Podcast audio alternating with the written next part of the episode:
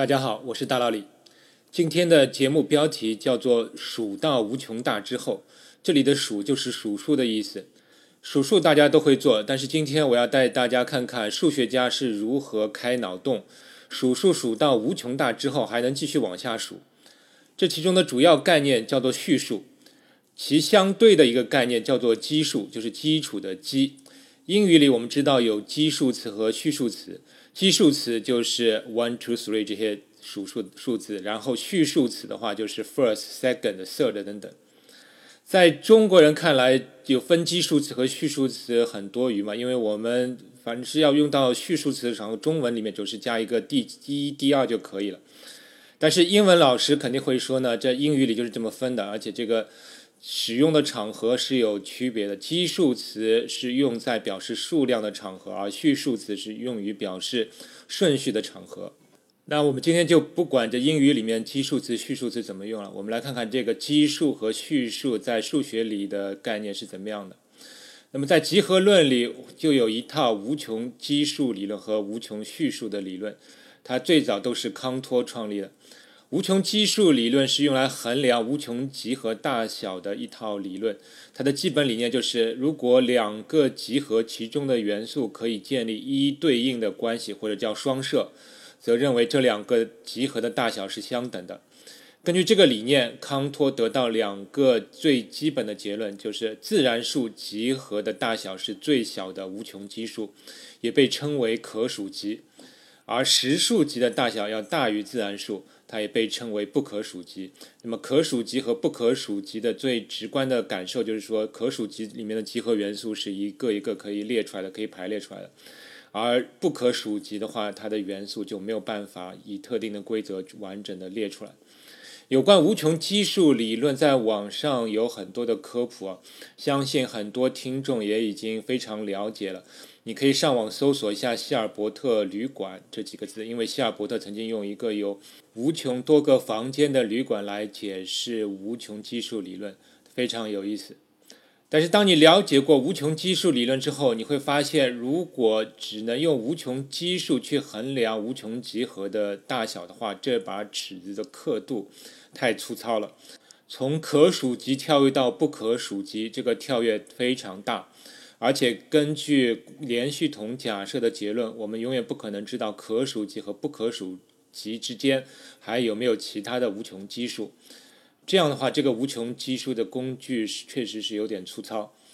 但是另一方面，尽管实数是不可数集，我们其实感觉上实数在某种程度上也可以被数出来，因为实数之间是可以比大小的。你给我两个实数，我总能告诉你谁大谁小。那么我在数数的时候呢，我就有一个标准，就是可以谁先数谁后数。因此，数学家就考虑，如果给集合元素添加一个顺序的属性，那我们有没有可能得到另一套衡量集合大小性质的尺子？所以，康托在发明无穷基数理论的同时呢，也发明了一套无穷序数理论，就是为了解决这样一个问题。既然要对集合的元素添加顺序这个属性，那么我们需要先定义什么是顺序。直观上，我们认为顺序就是能够把集合的元素排成一长串。但是这样定义的话，一下子就把集合限制在可数集的范围内，这个条件太强了。那么数学家是这样定义顺序的：就是集合中任意两个元素都能按某种方式比较大小。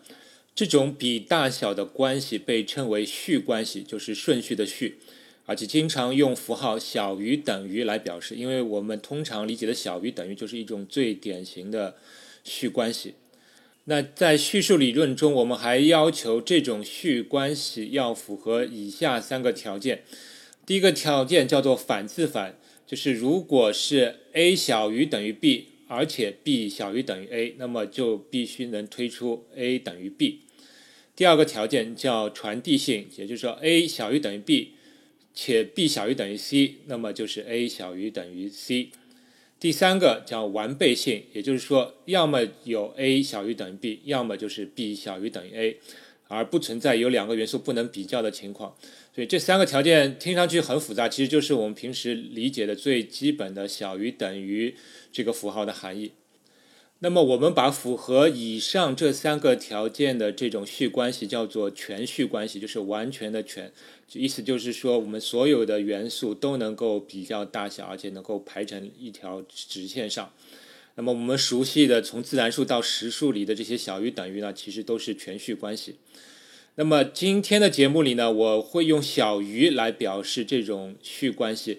因为小于要比小于等于要节省两个字啊，那我说起来就会轻松很多。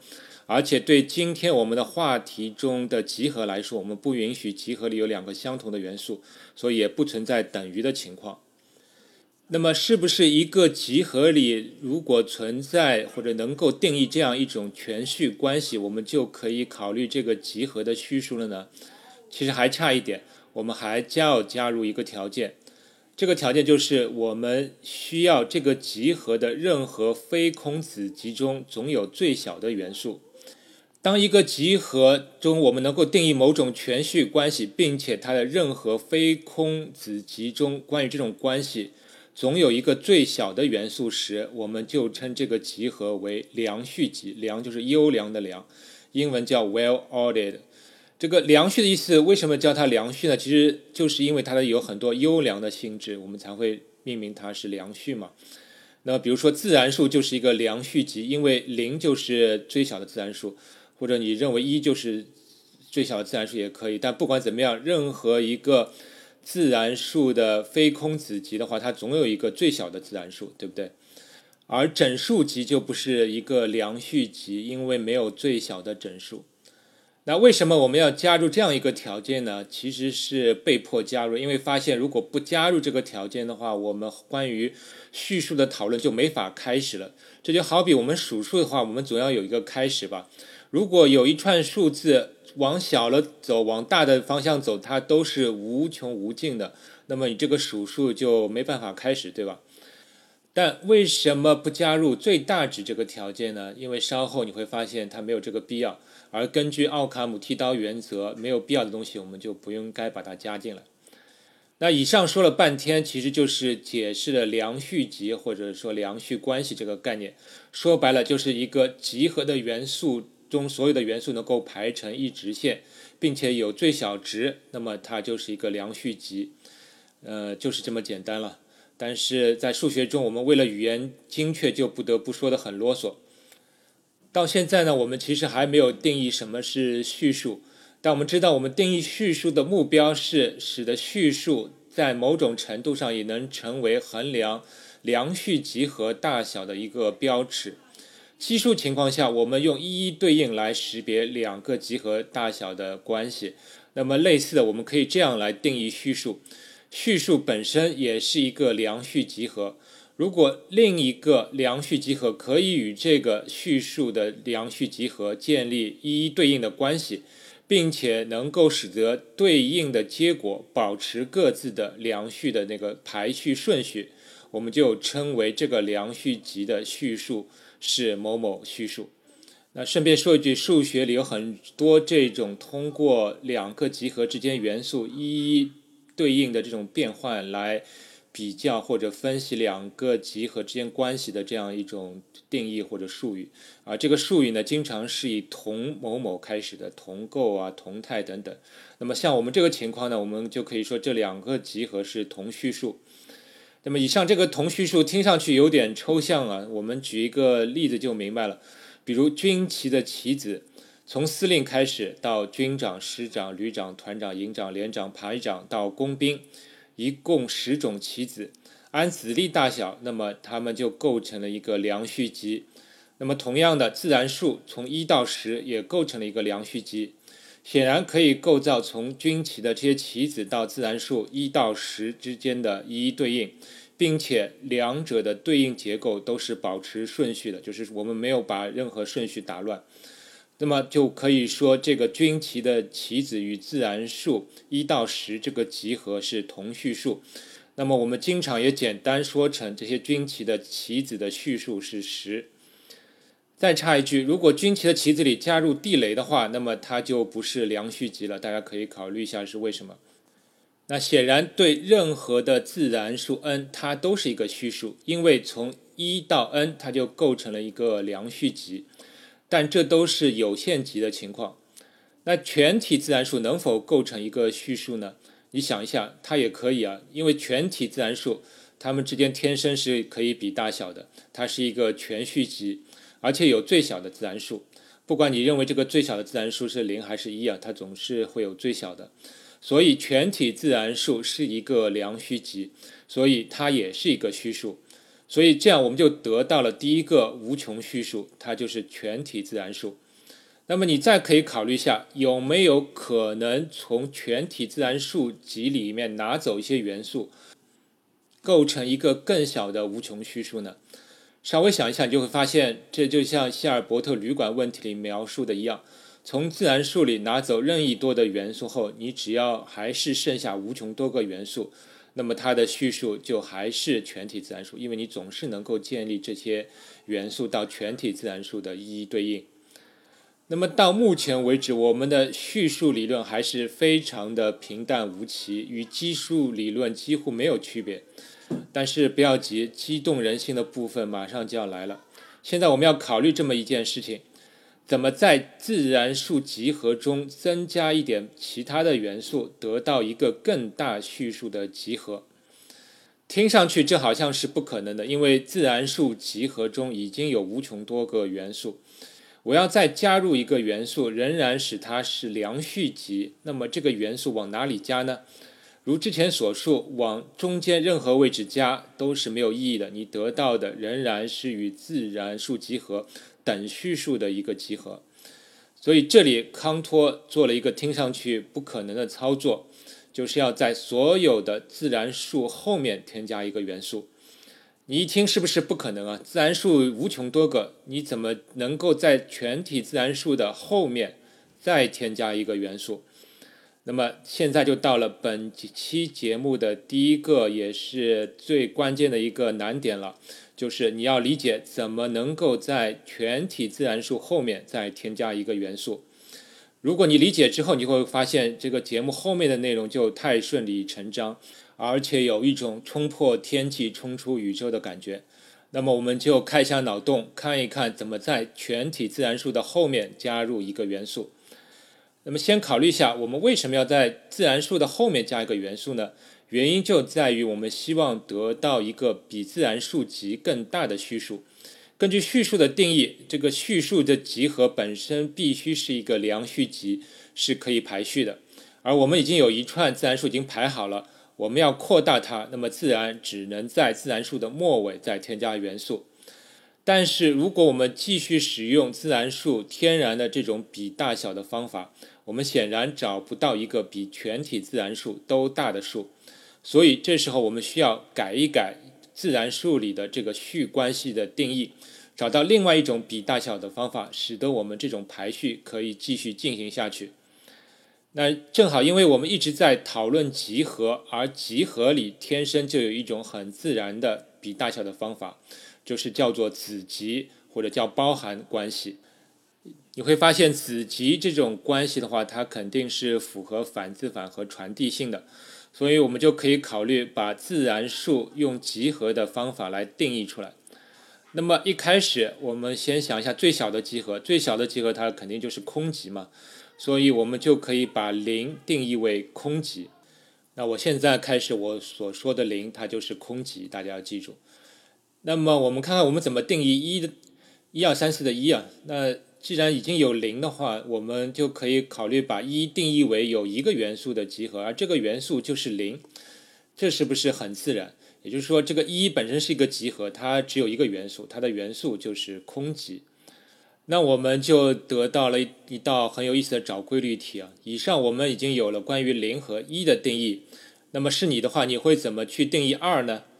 呃，你肯定能够想到二就可以定义为是以一为元素的集合，但是呢，这并不是不行啊，但是在今天的讨论下不太合适，因为如此一来，三的话它就是以二为元素的集合，那你会发现一和三。谁都不是谁的子集，它不能再比大小了。而我们希望我们的序关系是要全序的，任意两个元素都能比大小，所以这样定义不太合适。我们可以稍微改进一下，我们就定义二是以零和一为元素的集合就可以了。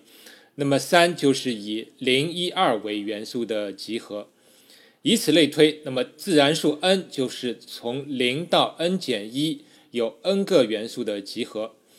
这样一来，我们就把全体自然数都定义出来了。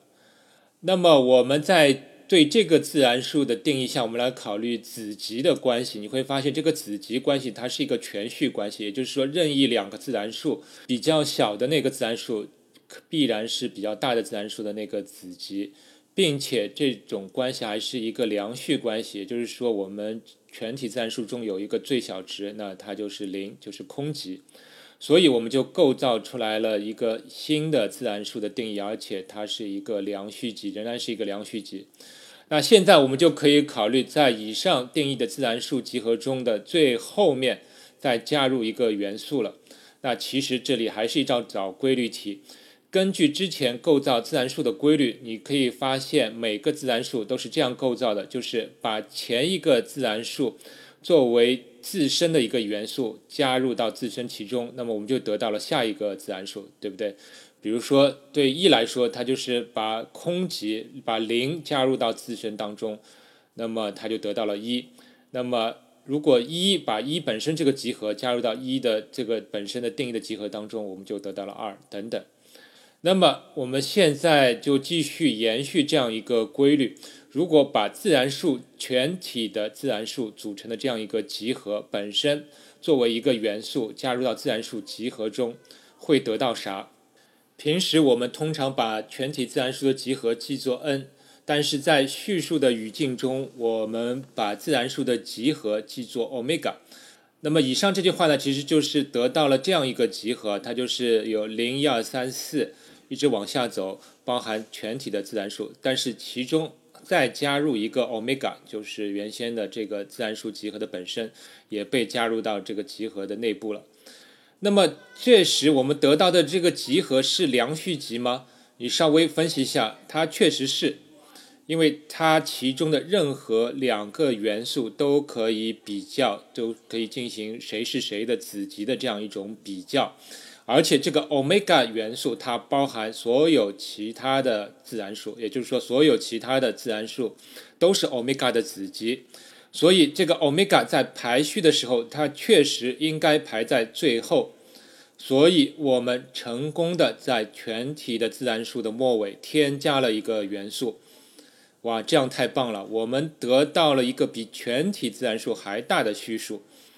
那这个序数如何命名呢？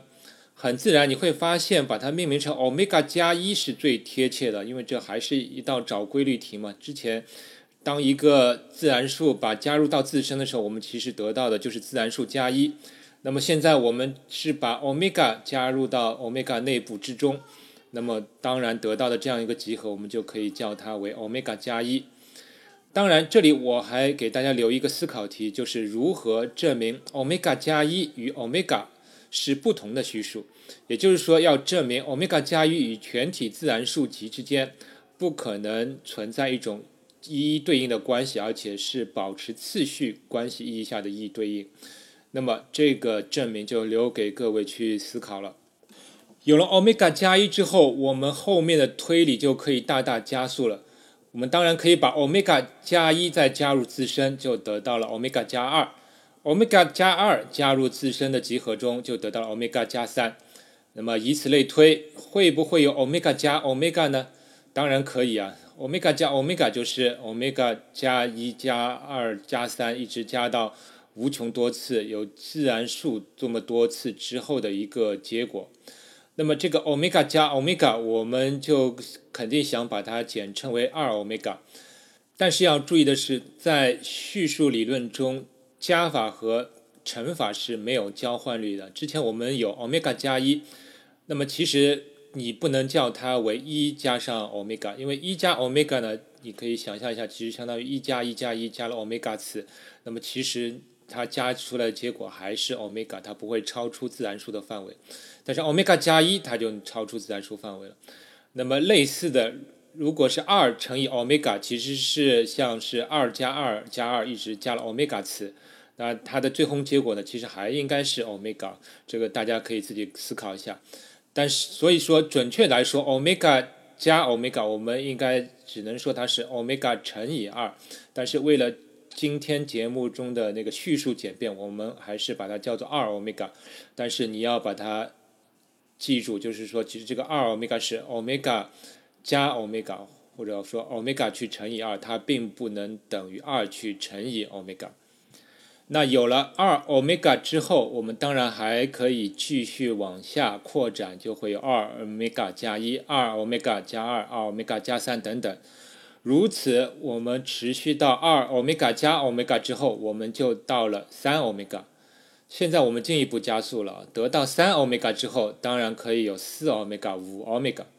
那么顺理成章，我们迟早会得到 omega 去乘以 omega 这样一个虚数。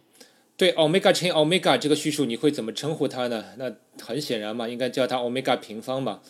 那么继续顺理成章，我们之后还可以得到 omega 三次方、omega 四次方等等。到这里，这件事情听上去是已经有一点疯狂了，但是远远还没有结束。我们有了 omega 四次方、omega 五次方等等之后，你就会想，会不会有 omega 的 omega 次方这个叙述呢？呃，当然可以啊，没有任何限制会限制 omega 的 omega 次方存在。有了 omega 的 omega 次方这个叙述之后，你会发现我们还可以有 omega 的二 omega 次方、omega 的三 omega 次方等等，一直往下走。当然，这样也不妨碍我们会存在 omega 的 omega 的 omega 次方这样一个叙述，就是有两层的指数了。那么两层指数可以的话，当然可以，还有三层指数、四层指数等等，这没有任何的限制，所以我们就直接来到了 omega 层指数，我们得到这样一个虚数，就是 omega 的 omega 的 omega 次方的 omega 次方等等下去，一共有 omega 层，有没有比这个虚数更大的虚数呢？说老实话，我在说这句话的时候，有一种感觉，就是好比在问宇宙的外面还有没有其他的宇宙呢？那么现在对 omega 的 omega 的 omega 次方，一共 omega 层这个虚数，它会出现一个特别的情况，就是说，如果你再继续对它加 omega 乘 omega，叠加更多的 omega 层的指数都没有任何意义了。那么还有没有其他方法对它进行扩大呢？啊，不出意外，数学家还有办法对它处理。当然，这个处理的方法有一点像耍无赖了。他们就是直接定义了这样一个符号，叫 epsilon 零，来表示 omega 的 omega 的 omega 次方这样层叠的一个虚数。而我们知道，这个 epsilon 零必须有一个性质，也就是说，它能够使得 omega 的 epsilon 零次方。恰好等于伊普西隆，因为你会看到这个欧米伽的这个指数塔啊，其实就是自身的一个重复嘛，所以我们就可以先定义整体的这个指数塔是等于伊普西隆零，那么我们再把这个伊普西隆零把它放到这个指数塔上，我们就得到了一个等式，就是欧米伽的伊普西隆零会等于伊普西隆零，也就是说欧米伽的指数叠加其实是已经无法突破伊普西隆零的这样一个牢笼了。这个性质其实就被用作来定义 epsilon 零的这样一个定义了，所以我说这里有一点耍赖了，就是说我们已经没办法去表示这个数了，我们就直接把这个性质拿过来去作为这样一个 epsilon 的一个定义。那有了 epsilon 零之后，这个叙述的叠加游戏就一下就像重置了，我们又可以重新开始了。到现在开始呢，我们可以算游戏进入第三阶段。但进入这个第三阶段之后，这个加法、乘法都已经不管用了。那我们要考虑的是，omega 的 epsilon 零次方之后的这种叙述。这到这个一步的话，我们扩张叙述的方法就必须采用一些很特别的方法，都相当抽象了。那么接下来的游戏呢，我就不在节目里一一叙述了，因为这个叙述排列增加的游戏是无穷无尽的。那我可以总结一下这个无穷叙述的构造过程。其实我们可以把这个叙述的构造理解成这样一个游戏，就是从空集开始，请你在后面写更多的集合。我要求就是每一个新的集合都包含之前所有的集合作为它的元素。那么在这一步骤中，你得到的所有的集合都是有穷序数。那么这个游戏有第一个起点，就是你可以这样来定义一个序数，它包含了所有的有穷序数。这个序数就叫做 omega，它是第一个，也就是最小的无穷序数。那么你可以从这个无穷序数为起点，重复前面那个步骤中规定的这样一个游戏，可以继续进行这个游戏。那么你重复这个游戏继续下去，再到下一个起点，就是你可以定义这样一个序数叫 epsilon 零，它是使得 omega 的 epsilon 零等于 epsilon 零符合这个性质中的最小的那个 epsilon 零。从这个 epsilon 零开始，你可以继续重复这个游戏，但这时候游戏的规则会稍微有点变化了，就是常规的扩张集合的方法已经不起效了。而更为可怕的是，这个游戏可以无穷无尽的继续下去。那么，关于序数，它有一个最重要的性质，就是它们本身都是良序集合，并且所有的序数集合之间也是可以排序的，也就是它们之间也构成了一套良序集，而空集就是这个序数的起点。有意思的是，叙述不只是这样一套集合上的游戏，它对许多命题的证明是有帮助的。有一个直观的印象就是，你会发现叙述的力度要比基数精细得多。其实我们之前讨论的所有的叙述。其大小还都是可数的，我们还没有远没有到达不可数的序数那一层，听上去是有点搞笑。序数就是用来数数的，结果其实还有那种不可数的序数集。所以你可以看到，在可数集的范围内就有那么多序数了。这就好比有一把尺子，它的力度刻度是非常精细的，那么它就会变得非常有用。另外，梁序集它本身的性质是非常优良的，否则也不会叫它梁序。